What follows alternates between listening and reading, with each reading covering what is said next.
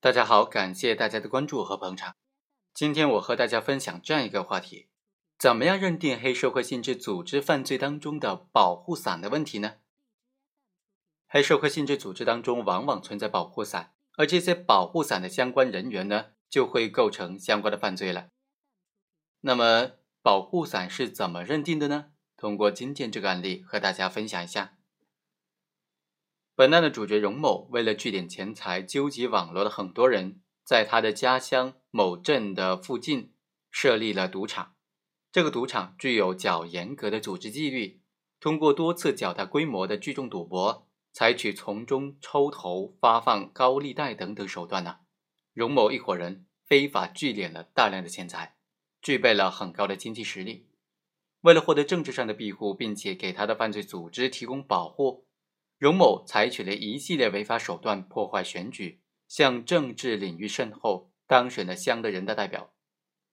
后来案发之后，辩护人就说，他当上乡人大代表是群众的意愿，并且经过合法的选举当选的。他对于黑社会性质组织这个事情呢一无所知，赌博组织不能够等同于黑社会性质组织。现在没有任何证据证实这个组织具有组织纪律性。具有黑社会性质组织的组织纪律性，所以被告人的行为不具备黑社会性质组织的特征，不应当构成组织领导黑社会性质组织罪。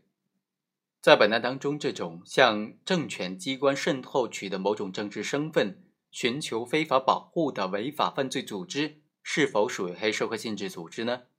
另外，如果不知道是黑社会性质组织的参加，会不会构成参加黑社会性质组织罪呢？我们来看看，构成组织领导参加黑社会性质组织罪，要认定黑社会性质组织，必须证明相关的组织就属于刑法意义上的黑社会性质组织了。根据最高院关于审理黑社会性质组织犯罪的案件具体应用法律若干问题的解释当中的规定呢，黑社会性质组织必须具备四个特征，其中第三个就是通过贿赂、威胁等的手段。引诱、逼迫国家工作人员参加黑社会性质组织，或者为他提供非法的保护。本案能否认定为是黑社会性质组织，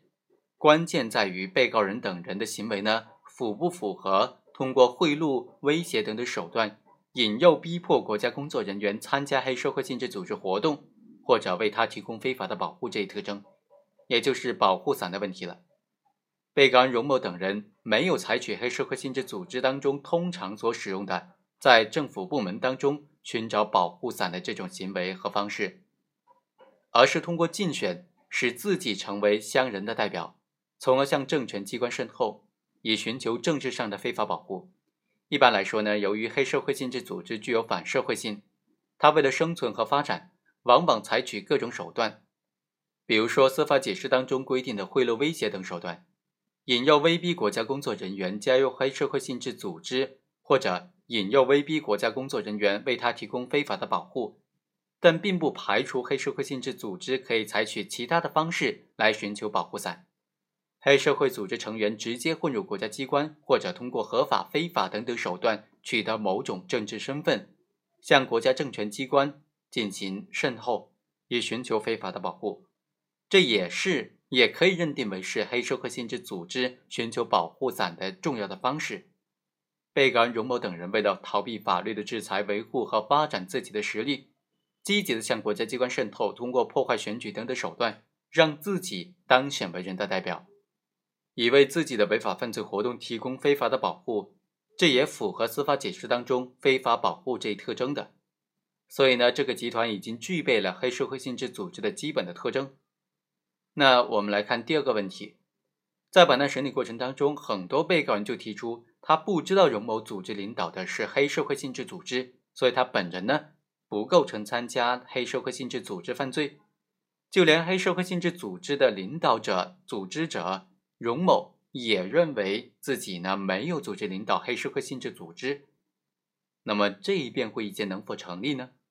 毋庸置疑。组织领导参加黑社会性质组织犯罪，它是故意犯罪，但是这种故意的内容往往表现为以实施违法犯罪活动为目的，并不以行为人所组织领导或者参加的是黑社会性质组织为构成要件，因为对一个组织是否属于黑社会性质组织的判断呢，是一种法律上的判断。行为人的主观认识呢，并不影响该组织的实质的性质。刑法理论对于直接故意的认定，并不要求行为人具有明确的违法性的认识。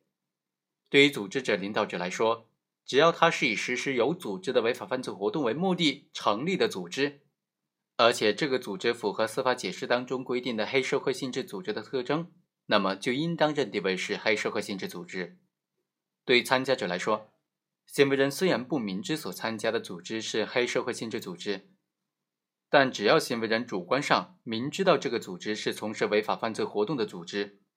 或者当时并不知道是从事违法犯罪活动的组织，但加入之后发现是从事违法犯罪活动的组织，仍然不退出，并且积极从事违法犯罪活动的。